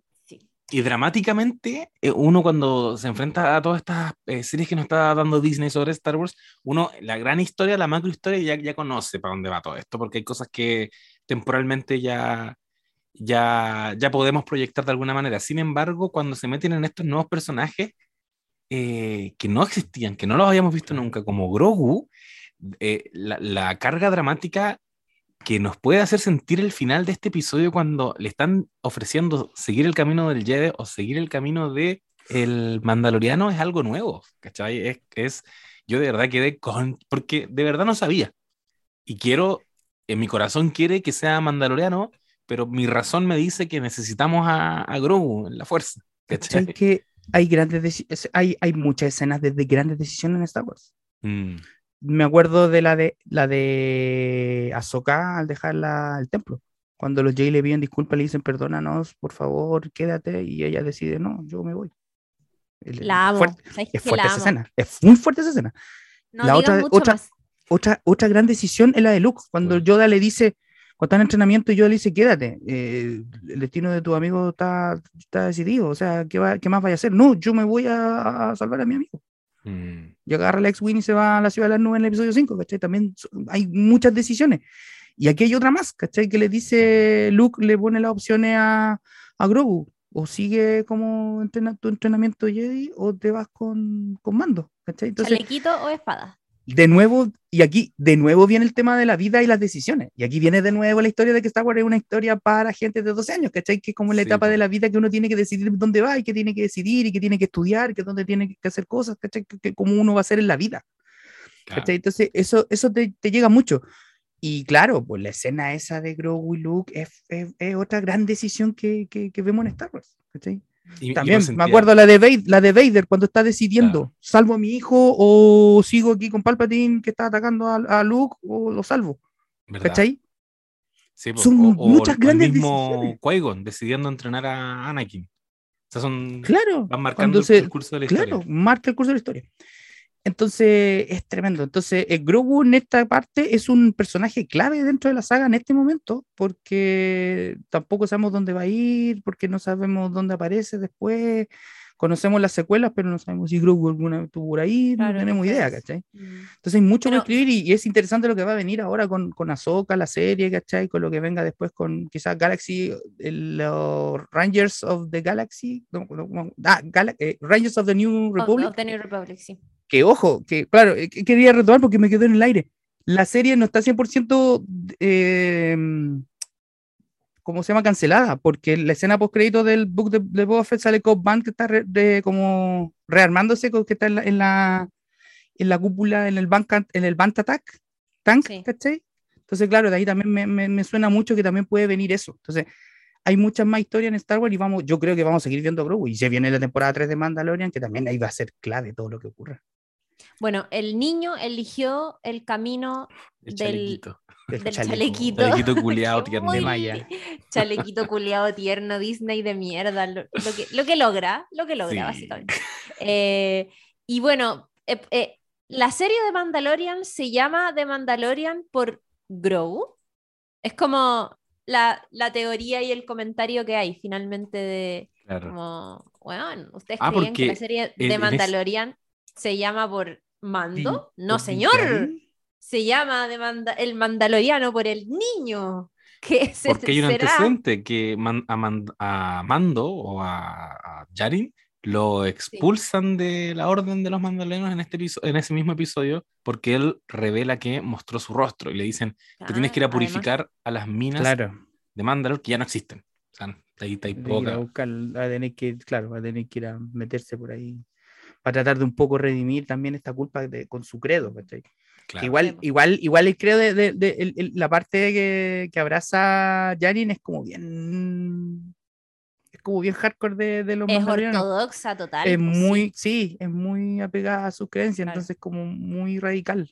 Es Y ahí, claro, interesante choca. aclarar eso también, pues que dentro de, de los mandalorianos hay varias, va- varias maneras de ser un mandaloriano. O sea, tenemos el camino, ¿cierto? Súper radical, religioso, muy fuerte, que sigue el mismo mando, pero eh, por otro lado, no sé, pues hay, hay otros mandalorianos que hemos conocido, como por ejemplo Sabine, Sabine Wren, que, que ve las cosas, ella se saca el casco en todo momento, ¿cachai? Ujú. Eh, y lo mismo Bocatán, que también la vemos sin, sin casco Bocatán, otro personaje increíble que fue llevado al live action por la misma actriz que le daba la voz al personaje en la serie animada. Gran eh, detalle de Otro filonismo. culiao, ¿sabéis qué? La cagó, la Está bien, cagó. todo bien, todo bien, todo bien. Sí, Todo ¿cómo bien. Lo hace todo Y- bien ese tipo. Oye, dos cosas que también se aclaran en este episodio. Uno es, se aborda la gran duda que hemos tenido de, ¿es la raza de Yoda la que habla? O sea, la, la especie ¿Que hablan de al revés? Yoda. ¿Al revés? que es la que habla de con, digamos, el sujeto y el predicado desordenado? ¿O era una cualidad solamente de Yoda? De ni- de- Eso ahí por un sí, lado. ahí desconozco, no sé. Ahí Oye, vamos a ver que no, cómo- o sea- ¿Tuvo cómo un derrame alguna vez? Le- tuvo una... tu- le empezó a dar... ¿Cómo se llama esto? Dislexia, no, ¿cómo? No. Empezó, a hablar, como- empezó a hablar al revés. Al revés, claro. Y lo otro es que nos muestran un flashback, que a mí también me paró los pelos, que es cuando eh, cierto 66. atacan el, el templo Jedi en Coruscant y cómo él La Orden 66. sobrevive. ¿Cómo Otra- sobrevive? ¿Quién lo saca? Misterio, no sabemos. Teorías. O no hay Teorías. teorías, no sé. Pero ¿cachai? Que hay una parte en Mandalorian que Ahsoka explica bien que no puede ver los pensamientos de Grogu porque está muy cerrado, está como Sí, muy, muy, muy temeroso, muy traumado. Mm, Y con el entrenamiento se suelta más. po. sí, po. Tipo. Y, po- y podemos ver el entrenamiento finalmente. Entonces yo creo que cuando pasa y se entre más en confianza el, el enano, yo creo que ahí va, va a empezar a correrse más y va- vamos po- nosotros también conocer el pasado y quién salvó definitivamente a, a Grogu del- de, la Orden 66. Yo tengo una teoría, que nadie me la... Que nadie me la... ¿Te, ¿Te acuerdas la escena cuando aparece Luke y cuando va a buscar Luke a Grogu y todo, bla, bla, bla? Y después aparece Artu. ¿Con Artu? Sí. Artu reacciona de manera, cuando mira a Grogu, empieza a reaccionar así, ti, ti, ti, como que... Y esa reacción no es muy común en Artu. La hace muy pocas veces y la hace cuando eh, se encuentra cosas, cuando se emociona o cuando eh, relaciona cosas. Entonces como que empieza a, a cuando, o, cuando, o cuando empieza a pensar cosas así como, ah, se me ocurrió algo, ¿cachai? Para mí el, el, el Artu se, se acuerda. Para mí Artu como que algo hizo porque hay un vacío de Artu en el episodio 3. No se sabe qué hizo Artu durante el, el ataque de la Orden 66, cuando Anakin entra a atacar al, al, al templo. Te creo todo. Hay como un hoyo ahí, no se sabe dónde anda Artu. Te creo ¿cachai? todo. Como muy, muy, creo- muy... Y Artu aparece Weón. después para irse a Mustafar, ¿cachai? Y ahí recién vuelve, porque aparece en, el- en la todo. nave. No. ¿Cachai? Entonces, Oh, Hay un hoyo ahí, entonces no se sabe dónde estuvo Artu. Fue su padre. yo lo, Claramente convers- eso. lo he conversado dónde, entonces es una teoría. Otros dicen que es Ho- eh, que es la, la Jedi bibliotecaria, ¿cachai? Que, Sí. que también la puede haber salvado. Y bueno, pues hay muchas más teorías. No. pero yo creo que esa escena es fuertísima. Para mí me, me, me gustó mucho y me gustó mucho también el trasfondo, cómo le hicieron la escena. No sé si ustedes saben que episodio 3, los clones, no se hizo ningún traje físico, son todos CGI. Todos los clones son CGI, Claro. ninguno es traje físico. Y para la escena en Mandalorian, hicieron traje físico, o sea, sea, hicieron Ah. armaduras. O sea, por primera vez estamos viendo a la Legión 501, porque era la Legión 501 Claro. la estamos viendo real así como no como efecto práctico, no lo estamos viendo a- de- con, con computación, ¿cachai? como lo hicieron en el episodio 3, que todos los, todos los, los clones son, son generados por computador, acá no, acá estamos viendo actores con los trajes y con la armadura en esa escena, Qué Se maravillosa. siente. Oh, pero. Qué impresionante. ¿eh? Y, y si, ustedes, si ustedes se fijan, toda, hay, todas las escenas que tienen que ver con la Orden 66 son súper fuertes, ya sea en The Bad Batch, que lo vimos, Sí. ya sea en el juego, en Jedi Fallen Order, que también sale la Orden 66, Ahí no. en cacho. Clone Wars también sale la Orden 66 Mm. y ahora la vemos ahora con, con Grogu en su recuerdo. O sea, tenemos cuatro visiones de la Orden 66 paralelas que ocurren al mismo tiempo, más la de Mm. episodio 3. No, weón, yo he visto, he visto una. A ver, yo soy fanática de los edits que hacen los fans. Y he visto unas ediciones en TikTok Ah, que me han sacado lágrimas. la te las voy a mandar, te las voy a mandar Sí, porque, Sí, Yo weón, tam- Anda. he visto algunas también que unen todas las escenas que tienen que ver con la Orden 66 y al final es súper fuerte. de- de- Oh, de- yo Súper quiero ver fuerte. todo eso. contexto. es que fue un Sí, aniquilamiento, amigo. Es Ah. como eliminar el cáncer marxista, como lo A, mismo. pro- a ¿cachai? propósito del padrino, eh, Same vibes. cuando tenés que pitearte a un bando entero. O, Yo- o- yo o soy muy Breaking fan- Bad. Bueno, Yo soy muy fanático del Padrino también y hay una parte eh, en los comentarios del director que hace George Lucas en el episodio 3, que hay una escena que él la, la hizo muy pensando en el Padrino, que es cuando eh, en la escena que está peleando Yoda con, con Palpatine en el Senado ¿Sí? y paralelamente Anakin estaba matando a todos los, los, los separatistas en Mustafar. Entonces era como la escena donde se están, hay cosas importantes. Claro. No, mentira, no, mentira. Era la escena del imperio, cuando el, el lanzamiento del imperio, cuando está el, el acto este de- del discurso de Palpatine y Claro. paralelamente estaban matando a, los, a los separatistas, es muy padrino. Es como el, el, el bautizo de, de Carlos Ricci, o sea, Tal el, cual. el bautizo donde está, ¿Verdad? y paralelamente estaban matando a todos los enemigos de, de los Corleones. Es igual, ¿cachai? Y Lucas lo dice, dice, esta escena para mí es como el padrino. O sea, aquí están pasando cosas, se está solucionando todo por detrás en una ceremonia. Porque estamos viendo a Palpatine dando el discurso y hablando, y eh, este es el, el imperio galáctico, bla, bla, bla, y paralelamente está Anakin está echándose a todos los separatistas y terminando la guerra, básicamente. Con eso, con eso terminaba. Y es tremendo. Y claro, hay, hay paralelismo y me, me encanta. Y es, su- es una escena, es un, la hora 66 una cuestión muy clave dentro de, de Star Wars y que lo hayan mostrado con los ojos, y literalmente con los ojos de Grogu, es como De un niño.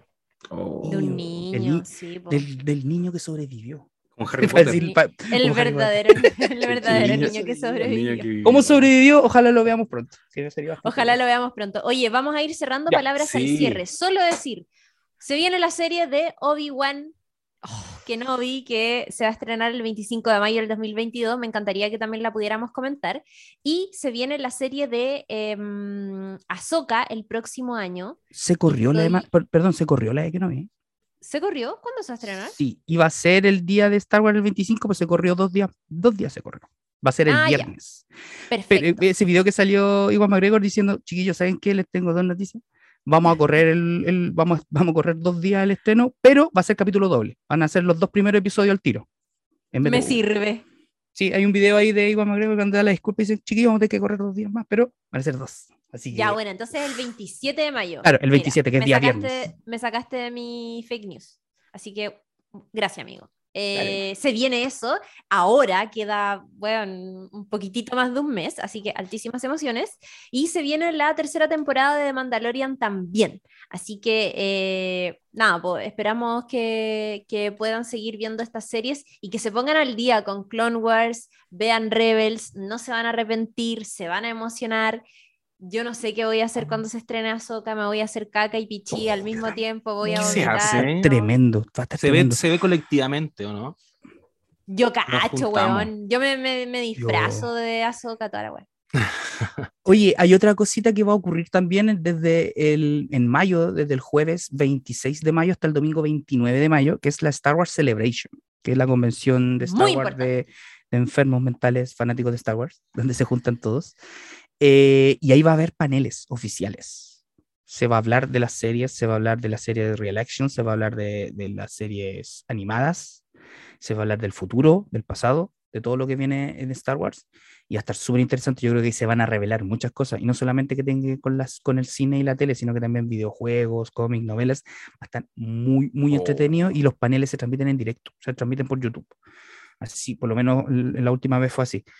Eh, y ahí van, yo creo que van a liberar muchas cosas, yo creo que ahí van a soltar muchas novedades, muchos adelantos. Va a ser justo esa semana del estreno de, de hecho, el estreno de Kenobi va a topar con Celebration. O sea, va a haber gente que va a ver la serie en el evento. Imagínate, la Oh, imagínate cómo están los videos, de Ah. lo- los videos de reacciones que van a salir después de eso. Con la masa viendo la- el capítulo y que algo pase en los primeros dos capítulos, imagínate cómo ser eso. Tremendo. Eh, ahí hay que poner mucho ojo. Hay que poner y- mucho y ahora hay que ojo. consumirlo todo, hay que jugar los videojuegos, hay que ir al parque, o sea, la información la van a desperdigar, pero es que por todos lados. Lo hicieron, No hay lo hicieron, sí. Ahora hay que gastar mucho No. dinero. Pues. Se están Los juguetes van a traer información. Esta gente Sí, se está forrando, cabrón. Está impactando. La mercadotecnia. mercadotecnia. Yo feliz. Universo culiado que no para de crecer. Lo digo Ahí está, de po. nuevo. Partiste, Eh, partiste con eso. y- Y vean The Bad Batch también. Jorge, ¿sabéis que deberíamos sacar un buena. capítulo de The Bad Batch? Que Vamos a ver. Sí, yo necesito, 16 necesito episodios, una, sí, necesito una revisión de Bad Batch porque hay muchas cosas bonitas que pasaron ahí que hay Muy que hermoso. mirar.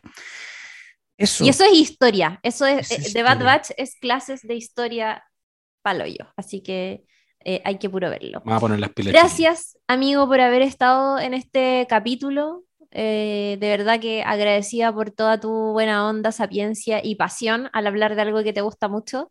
Yo en lo personal Sí. aprecio caleta esa weá porque yo lo dije, no estoy ni cerca de saber lo que sabes tú, pero me encanta saber mucho más y como nutrir toda la weá que estoy construyendo en mi cabeza a medida que voy viendo las weas. Y sé que a muchas personas también les pasa lo mismo. Y miren, hace unos minutos subí una story diciendo que estábamos grabando este episodio y me han respondido como 15 personas como, por fin, al fin, bacán. Así que. Gracias a ellos que, que, no- que nos van a escuchar y que ojalá la hayan pasado bien también. Sí, básicamente esto. Esto es Star Wars, juntarse, conversar, pasarlo bien. Yo, mis mejores experiencias con mi amigo fue con Star Wars, ¿cachai? Con, con, con, con la película yo conocí mucha gente, conocí, pude hacer muchas cosas, pude via- viajar también. Entonces, como que es bonito este mundo. Eh, eh, esta película a veces trasciende mucho y marca, marca caleta. A mí me, me marcó una época en mi vida y lo sigue haciendo hasta el día de hoy. Ahora, bueno, trato un poco de bajar las revoluciones, pero imposible con esto porque ahora sigue las el bajes, material, no. sigue corriendo cosas, entonces es interesantísimo y también la nostalgia.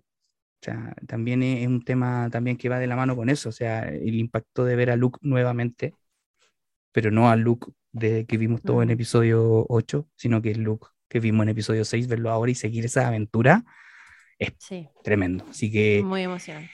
bienvenido a eso y que siga apareciendo más cosas y que ojalá veamos más personajes y esto siga, o sea, esto va a seguir, o sea, eh, esto eh, no es nada lo que hemos visto hasta ahora, yo creo que esto va a seguir y vamos a seguir disfrutando de esta, de esta aventura.